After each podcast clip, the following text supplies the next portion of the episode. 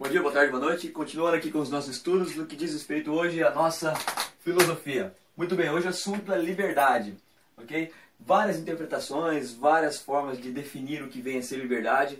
E no tempo, muitos filósofos deram a sua opinião, deram o seu viés sobre esse conceito de liberdade, ok? Então veja bem, começamos aqui com Platão, ele vai dizer que a liberdade plena, a liberdade total, ela é encontrada na alma, ok? Lembra que Platão ele acreditava que esse mundo que vivemos era uma versão distorcida do mundo perfeito, do chamado mundo das ideias, onde a gente acessaria esse mundo das ideias através da razão. Ou seja, então para ele a liberdade está nessa alma que irá viver nesse mundo das ideias, acessando ela através da razão, ok? Aristóteles vai, se, vai na contramão, ele vai dizer que esse mundo, é, esse outro mundo das ideias não existe, ok? É, esse é o mundo real, esse é o nosso mundo aqui. Pode até ser distorcido, bagunçado, mas é aqui que nós temos que viver. E é aqui que nós temos que estabelecer as nossas escolhas, ok? É, a liberdade para ele está no fato de você escolher, está nas escolhas feitas aqui nesse mundo real, beleza? Depois, esse termo escolhas aqui, essa, essa definição, esse conceito, será utilizado por outros caras aqui que a gente vai analisar depois. Descartes, bom tempo depois, vai dizer que a liberdade plena, liberdade total, ok? Ela, é, ela é encontrada, gente, na dúvida. Nós somos livres para duvidar. Quer conhecer algo? Duvide de algo, beleza? Então, ninguém pode te impedir de duvidar. Duvide do que for preciso, ok? Da política, da família, da religião, seja lá do que for. Você é livre para duvidar. Aqui está a liberdade plena.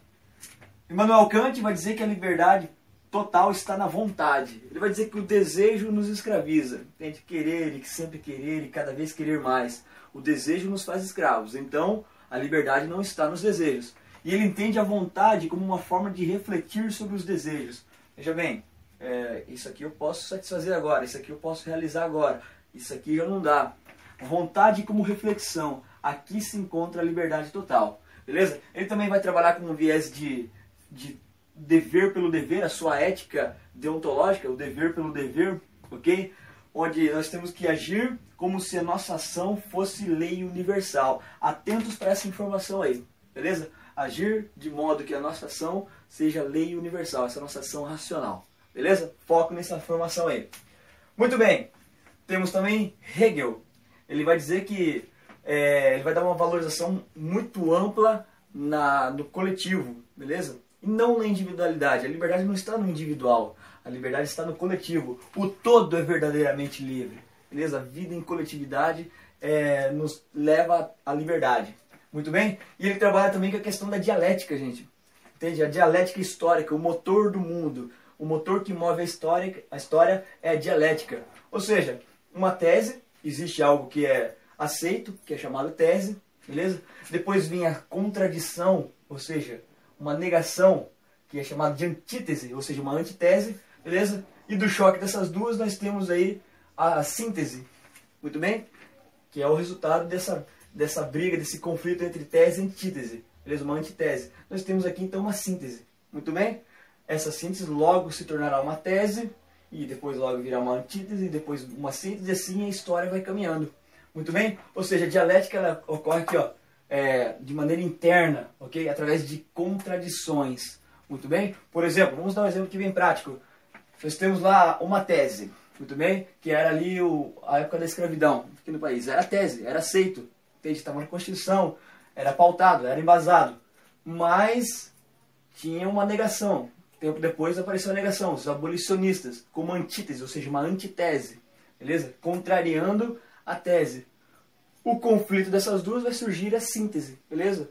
Ali o, a, a, abolição da escravidão, beleza? A libertação dos escravos, beleza? Isso se torna uma nova tese. Até vir alguém combater isso aqui e assim por diante. A história caminha uma dialética histórica, beleza? Esse é o motor do mundo. Liberdade está no coletivo. Para Bento okay? o Benedito Spinoza aí, ele vai dizer que só há liberdade se a sua vida for conduzida por você mesmo. Muito bem? Ou seja, você é livre para escolher. Se a sua vida caminhou para algo ruim, beleza? Quer dizer que você fez escolhas ruins. A culpa é sua. Não adianta terceirizar a culpa, querer colocar a culpa em outro, não. A culpa foi sua. Você é livre para escolher. Ah, mas eu não tive, né, não escolhi nada. Não, você escolheu não escolher, beleza? Se a sua vida toma rumos interessantes, é que você fez boas escolhas. Caso contrário, a culpa é sua por ter feito escolhas ruins, beleza?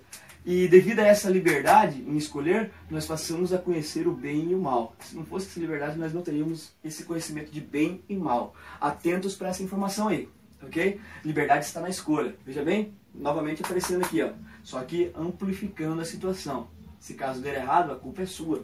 Não queira terceirizar, você sempre terá uma escolha, beleza? Se você não escolheu, quer dizer que você escolheu não escolher, beleza? E depois o cara que tem um trabalho mais amplo sobre o conceito de liberdade, que é o Jean Paul Sartre, beleza? Contemporâneo aqui, século XX, beleza? Ele vai dizer que nós somos condenados à liberdade. Olha que frase interessante, né? que redundante. Condenados à liberdade. Ele vai ser muito mais incisivo, tá, gente? Vai ser muito mais incisivo que Aristóteles e que Spinoza. Ele vai dizer o seguinte, que é, a questão da existência, beleza? Ou seja, a existência para ele é aquele momento que você puxa o ar pela primeira vez e até o momento que você solta o ar pela última vez. É, é isso a existência para ele. Não tinha nada antes disso e nada depois disso. Beleza? Então, você, por exemplo, gente, você não pediu para nascer. Você não pediu para nascer, você não pediu para estar aqui. Quando você se deu conta, você já estava aqui. Beleza? E agora? E agora você vai ter que fazer, se virar aí para fazer essa sua existência fazer sentido. Para ele, gente, primeiro vem a existência, depois vem a essência. Ou seja, agora que você se deu conta, mano, você já está aqui. Se vira, você tem a liberdade para fazer essa sua existência fazer sentido. Beleza? Nós somos condenados. Veja bem, não é que ser livre seja bom, nós somos condenados à liberdade. Beleza? Agora se vira, cara. Faça essa sua existência fazer sentido. Beleza? E ele vai trabalhar com, a, com aquela velha máxima né, de que existencialismo é humanismo a condição de dar essência, de dar um significado para nossa existência faz parte da ética de existir. Beleza? Existencialismo é um humanismo, faz parte da ética da nossa existência. Muito bem, atentos para essa informação e até mais.